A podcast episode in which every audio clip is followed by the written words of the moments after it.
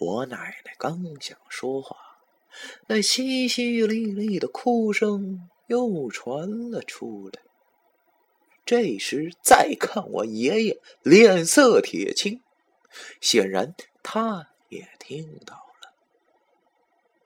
两人对视了一眼，谁都没说话。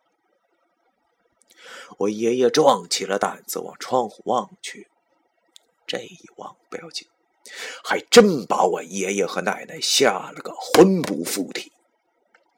只见黑暗中的院子里跪着二十几个身穿白衣的人，都是披麻戴孝，戴着尖尖的白帽，哭声就是从他们嘴里发出来的。他们哭几声后，向后山的方向磕头，然后又接着哭。大半夜的，院子里忽然凭空出了这么多人，好像在哭丧。这一场面简直瘆人到了极点。我爷爷和奶奶现在吓得都不轻，他们哪里见过这种阵势啊？本来鬼魅之说也只是民间口舌相传，是人们茶余饭后的消遣，或者是父母哄小孩子睡觉时用的手段。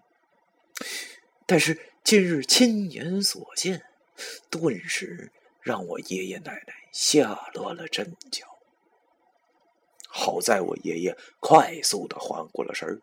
他马上拉我奶奶进了里屋，把所有的窗帘挡上之后，又把准备过年时点的洋蜡取出来点上，稍微亮了一些，光能让人觉得安全。爷爷拿着炉钩子望着奶奶，奶奶早已经被吓哭了，但是他不敢出声。在炕上把棉被包得紧紧。